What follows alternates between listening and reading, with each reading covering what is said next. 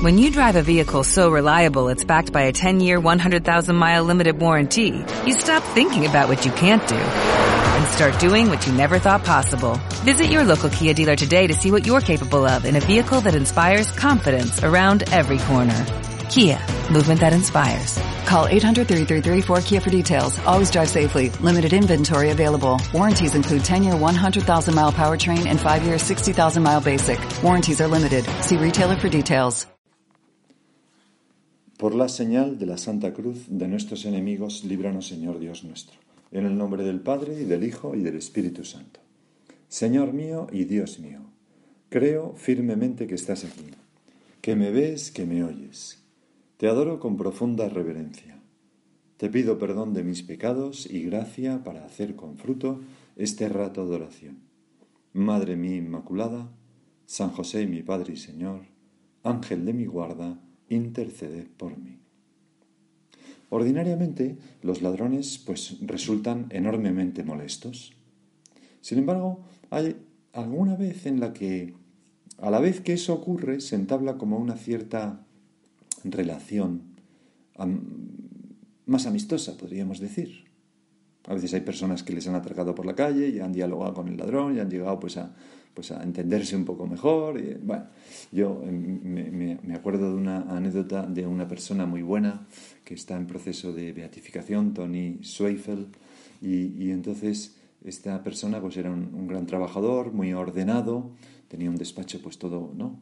Y entonces entró un ladrón de noche y le robó. Y además de robarle, pues le desordenó absolutamente todo, volcó los cajones, le abrió todos los armarios y tiró las cosas que tenía. Y aquello, el desorden que le, que le causó, pues le molestó más a este Tony que, que el propio dinero que le había robado. hasta tal punto que a partir de aquel día, cuando se iba a casa, dejaba en la mesa de la oficina, bien visible, un cartel que decía, Señor ladrón, el dinero de la oficina está en el tercer cajón y está abierto. Le ruego, por favor, que no desordene los cajones. Este, prefería que le robara tranquilamente, pero no desordenarle la oficina. Bueno, pues el Evangelio de hoy recoge estas palabras de Jesús a sus discípulos. Comprended que si supiera el dueño de la casa a qué hora viene el ladrón, velaría y no le dejaría abrir un boquete en casa. Lo mismo vosotros, estad preparados porque a la hora que menos penséis, viene el Hijo del Hombre. Antiguamente las casas estaban hechas de, donde Jesús vivía de, adobe y de piedras. Y a no ser que fuera una casa de una persona muy rica, pues no eran piedras grandes, sino más bien pues pequeñas chinas, pedrusquitos, ¿no? No había cemento y por tanto pues era muy fácil hacer un boquete. Con un palo se hurgaba y poco a poco pues iba haciendo un boquete, ¿no? Además, hemos de pensar que tampoco había cerraduras.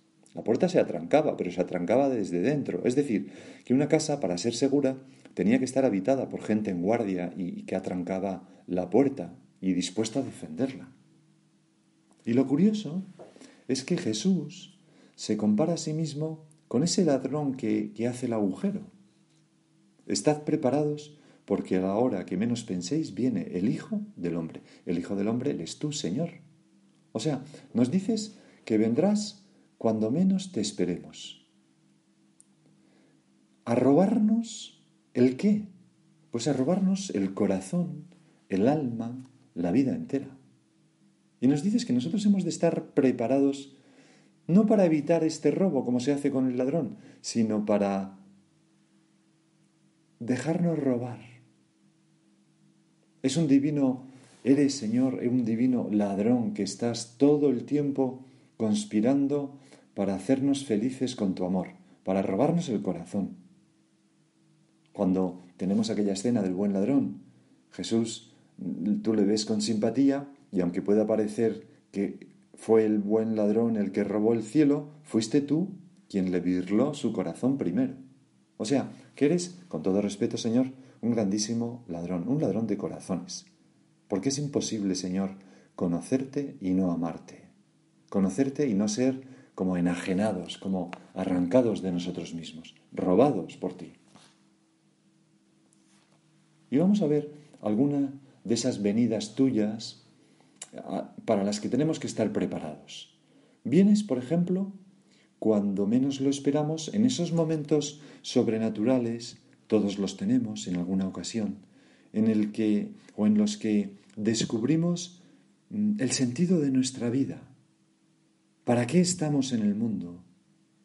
Nos damos cuenta que ya no nos poseemos a nosotros mismos, que hay alguien que nos ha arrancado de nuestro ser, que lo que antes nos importaba y llenaba nuestra vida ya no nos importa ni nos llena, que ahora hay otras cosas que nos ilusionan y nos atraen.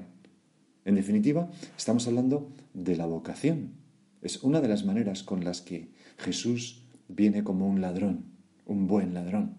Consiste en un robo en toda regla, Señor.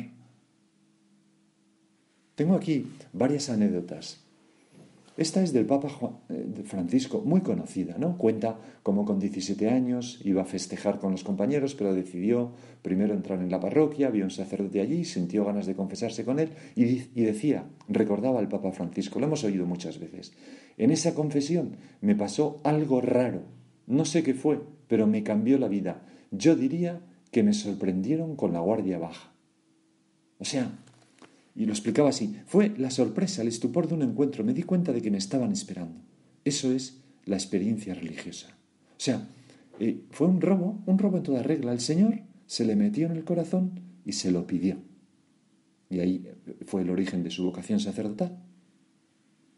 Otra anécdota tomada de unas memorias que se llaman Olor a hierba seca. Allí dice el autor que un amigo eh, Santos, se llamaba el amigo, le plantea la posibilidad de entregarse a Dios en medio del mundo. Y al despedirse, el amigo recuerda eh, el autor que lo que me acababa de pasar era muy serio. Y todavía, calle Velázquez abajo, tomé conciencia de, de qué era lo que se me pedía y sobre todo cuál iba a ser mi respuesta. La contestación tenía como una doble cara. Por un lado, no deseaba aceptar la invitación que acababa de recibir. No me apetecía. Era algo que me echaba para atrás. Por otro lado, estaba completamente convencido de que tenía que responder afirmativamente, porque sabía que aquella era una llamada de Dios, un robo de Dios, un bendito robo de Dios, añado yo. Todavía hoy, dice este autor, me pregunto cómo lo supe pero casi 50 años después tengo exactamente la misma certeza, que era una llamada de Dios. Qué bonito ver así la vocación. La vocación es como un robo, Señor, que haces a, todo nuestro ser.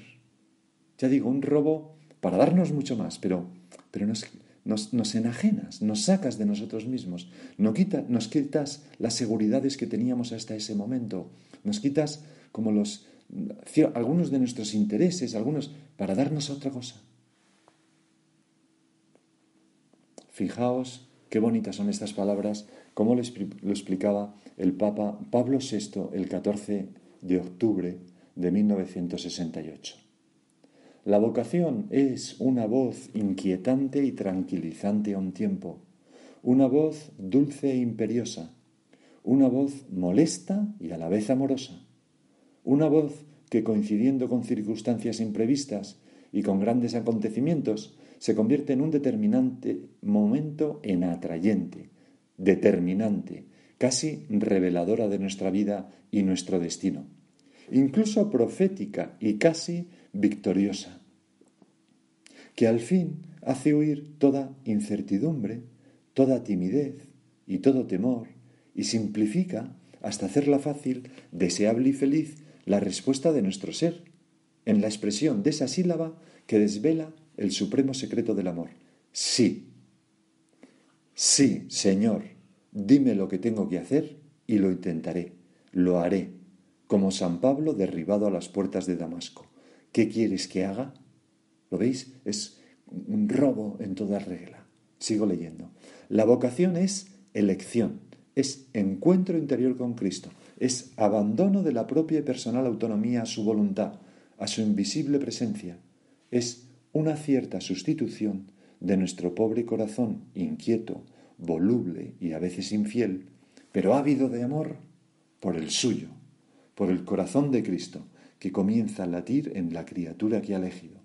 Entonces se desarrolla el segundo acto del drama psicológico del apostolado de la vocación, la necesidad de expandirse, la necesidad de hacer, la necesidad de dar, la necesidad de hablar, la necesidad de transmitir el propio tesoro, el propio fuego. Bonitas, ¿verdad? Darían para, para una larga meditación estas palabras. Tentado estoy de terminar aquí y dejarte para que tú las pienses, pero voy a avanzar un poco más. Podemos pensar, ¿y cómo nos preparamos para la llegada de ese bendito ladrón que nos pide la vida entera? Pues nos preparamos con la generosidad, con ese adiestramiento de hacer libre nuestro corazón para decir que sí a Dios a las pequeñas cosas que nos va pidiendo cada día. Y nos preparamos también con la oración. La oración es lo que abre las puertas a ese, a ese buen ladrón con mayúscula que es nuestro Señor. Otro modo de venir Jesús cuando menos lo esperamos, pues ocurre en esas conversiones que son también momentos sobrenaturales. Esas conversiones en las que giramos 180 grados, empezamos a pensar de un modo distinto, a valorar la vida de un modo distinto, caemos en la cuenta que lo que hasta entonces nos parecía como noble, pues es una cosa innoble y nos arrepentimos. O caemos en la cuenta de que esa dirección que nos parecía la adecuada está equivocada y tenemos que darnos la vuelta. Son un robo en toda regla también. Tengo también aquí algunas anécdotas. Este está tomado de un libro de recuerdos de un sacerdote. Era la primavera de 1940 en Zaragoza. Me preparaba en una academia particular para el ingreso en la Escuela de Ingenieros Industriales de Madrid. Un día, un amigo me prestó un libro llamado Camino, que yo no conocía. La primera ojeada a través de sus páginas me reveló un contenido tan sumamente interesante que recuerdo perfectamente cómo volví a casa. Cené con rapidez, me encerré en mi habitación y leí desde el punto 1 al 999, o sea, todos, de un tirón. Esta lectura veloz fue acompañada, según recuerdo, del propósito de volver a leerlo muy despacio y de un entusiasmo indescriptible ante el camino que allí se esbozaba. Me vienen también a la memoria dos ideas que se presentaron en mi mente con claridad. Hay que hacer penitencia y hay que frecuentar los sacramentos. Desde el día siguiente comencé a ir a misa todas las mañanas. Tenía entonces 17 años y nunca he dejado de hacerlo. Qué conversión, ¿no? Leyendo un libro. Tú, Señor, en, un momento dado te introduces dentro de nosotros y, nos pones patas arriba, patas arriba nuestra, nuestro interior. Otra conversión que tengo aquí fue ya hace bastantes años, pero era una chica joven que me contaba que pues ella cuando pues sus padres se separaron, fue dando tumbos, ninguno de ellos se quedó con, que se quería quedar con ella y fue dando tumbos y le educaron pues sus tías, alguna abuela, y en aquel ir y venir, en un momento dado, estuvo dos años en un colegio de inspiración católica y allí se convirtió, empezó a practicar, a tratar a Jesús y estuvo feliz aquellos dos años. Pero de repente pues le volvieron a cambiar y ya siguió dando tumbos por otros colegios. Eso sí, no le faltaba de nada porque sus padres tenían bastante dinero, pero no le querían, no se ocupaban de ella, según ella decía. Y el caso es que pues pudo ir a una buena universidad, viajar, tenía un piso, empezó a vivir con un novio, lo dejó, no sé cuánto, tal. Y entonces en un momento dado de ese, de ese desbarajuste vital, ella se daba cuenta que estaba enormemente triste y se preguntó, ¿pero cuándo fui feliz yo? ¿Alguna vez he sido feliz? Y recordó que, que sí, que aquellos dos años en aquel colegio, cuando estaba cerca de Dios, comulgaba, cuando se confesaba, pues era feliz. Y entonces ahí decidió, me tengo que confesar. Hizo dos intentos fallidos, pero no lo conseguía porque le daba vergüenza. Y entonces se hizo este planteamiento. Si encuentro un sacerdote joven y que sea de el Opus Dei, que era eh, eh, eh, quien, quien daba la formación católica y suministraba a los sacerdotes de ese colegio, me confieso. Porque él recordaba, ella recordaba que se confesaba con un sacerdote joven del Opus Dei en ese colegio. Bueno, el caso es que con ese propósito, un día acabó eh, durante la Jornada Mundial de la Juventud de Madrid, pues paseando por el retiro, encontró aquellas filas enormes de confesionarios. Y entonces mm, se puso a pasear por allí y sintió como, como, como el deseo de, de que esa era su ocasión de confesarse y volver a empezar. Y se puso en una cola. Y entonces, en esa cola estaba confesando un sacerdote joven. Y cuando llegó y se puso de rodillas, le dijo, oiga, ¿usted de qué parroquia es? Y entonces el sacerdote le dijo, yo creo que tú no me quieres preguntar eso, sino otra cosa. Y le dijo ella, sí, le quiero preguntar si es usted del Opus Dei. Y dijo, sí. Y entonces la chica se puso a llorar, me contaba, y entonces le contó toda esta historia que yo, que yo os he contado. Y ya, pues se confesó. Pues una conversión.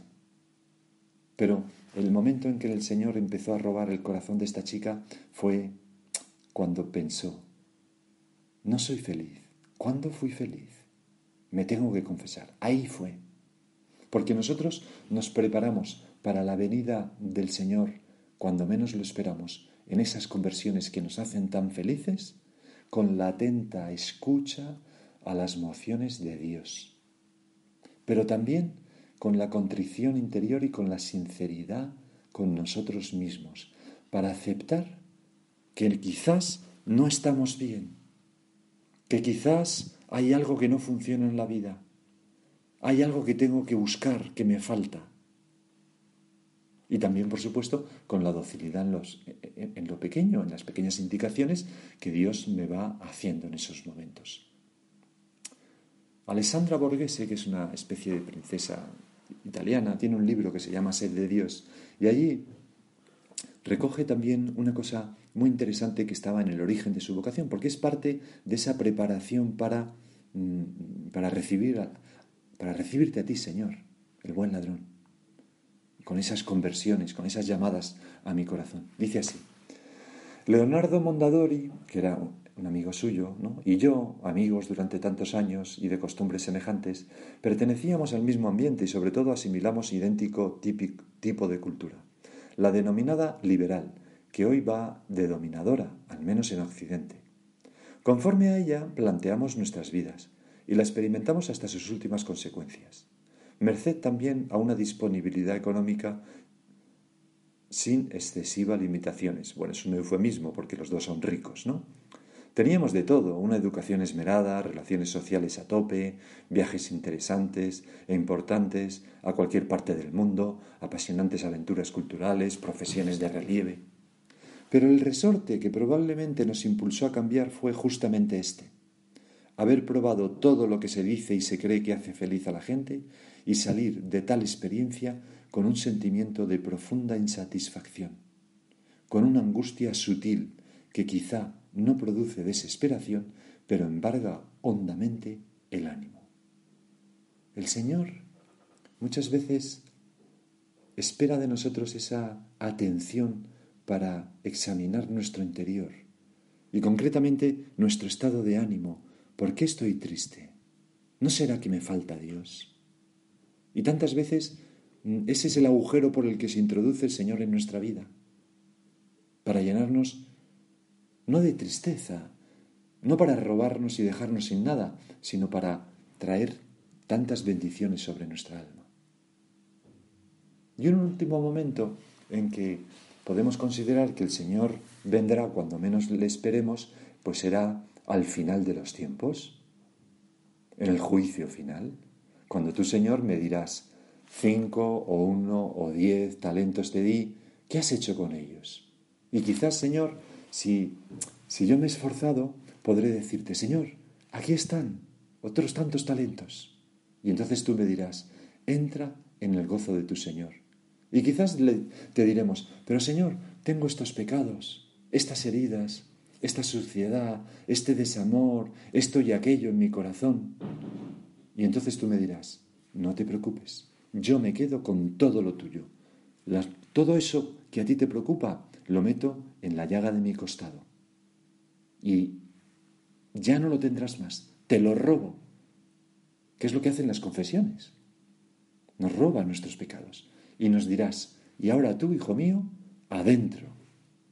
Y cogerás nuestro corazón y lo meterás en el tuyo. Y ese será el robo del siglo. Qué bueno, Señor, si, si, si, si pudiera ser así en nuestras vidas. Tenemos esperanza de que sea así, Señor. El Evangelio continúa de este modo. Pedro le dijo, Señor, ¿dices esta parábola por nosotros o por todos? Y el Señor dijo, ¿quién es el administrador fiel y prudente a quien el Señor pondrá al frente de su servidumbre para que reparta la ración de alimento a sus horas? Bienaventurado aquel criado a quien su Señor, el Señor, lo encuentre portándose así, en vela. En verdad os digo que lo pondrá al frente de todos sus bienes. Siervo bueno y fiel, entra en el gozo de tu Señor. Pero si aquel criado dijere para sus adentros, mi Señor tarda en llegar, me queda mucha vida por delante, y empieza a pegarles a los criados y criadas, a comer y beber y emborracharse, o sea, a portarse mal con las personas que tenemos alrededor, a no vivir las virtudes. Vendrá el Señor de ese criado el día que no espera y a la hora que no sabe, y lo castigará con rigor y le hará compartir la suerte de los que no son fieles. Ojalá que no sea así, Señor. En cambio, el criado que conociendo la voluntad de su Señor no se prepara ni obra de acuerdo con su voluntad, sino que se deja robar, por la conversión, por la fidelidad a las llamadas de Dios, recibirá muchos azotes. Lo estoy diciendo mal, perdonar. El criado que conociendo la voluntad de su Señor no se prepara ni obra de acuerdo con su voluntad, recibirá muchos azotes. Pero el que, sin conocerla, ha hecho algo digno de azotes, recibirá menos. En cambio, los que hayan hecho la voluntad de su Señor, los que se hayan dejado robar el corazón, como he dicho, con esas conversiones, con esa fidelidad a las llamadas de Dios, pues esos recibirán el premio merecido. Y concluye el Señor, al que mucho se le dio, mucho se le reclamará, al que mucho se le confió, más aún se le pedirá. Que son unas palabras tuyas, Señor, a la vigilancia, a la vigilancia de cómo estoy preparándome para esas diversas venidas tuyas a mí. Vamos a acudir a nuestra Madre la Virgen. Desde luego que si el Señor nos conquista el corazón, la Virgen tantas veces también, ¿verdad? Es otra bendita ladrona de nuestros corazones. Vamos a pedirle a ella que se dejó siempre pues arrebatar su vida por el Señor. He aquí la esclava del Señor. Hágase en mí según tu palabra, que nos ayude a nosotros también para dejarnos arrebatar la vida por el Señor, siendo muy fieles a lo que Él nos pida y concretamente a esas llamadas que a veces nos hace mm, pidiéndonos la vida entera a algunas personas.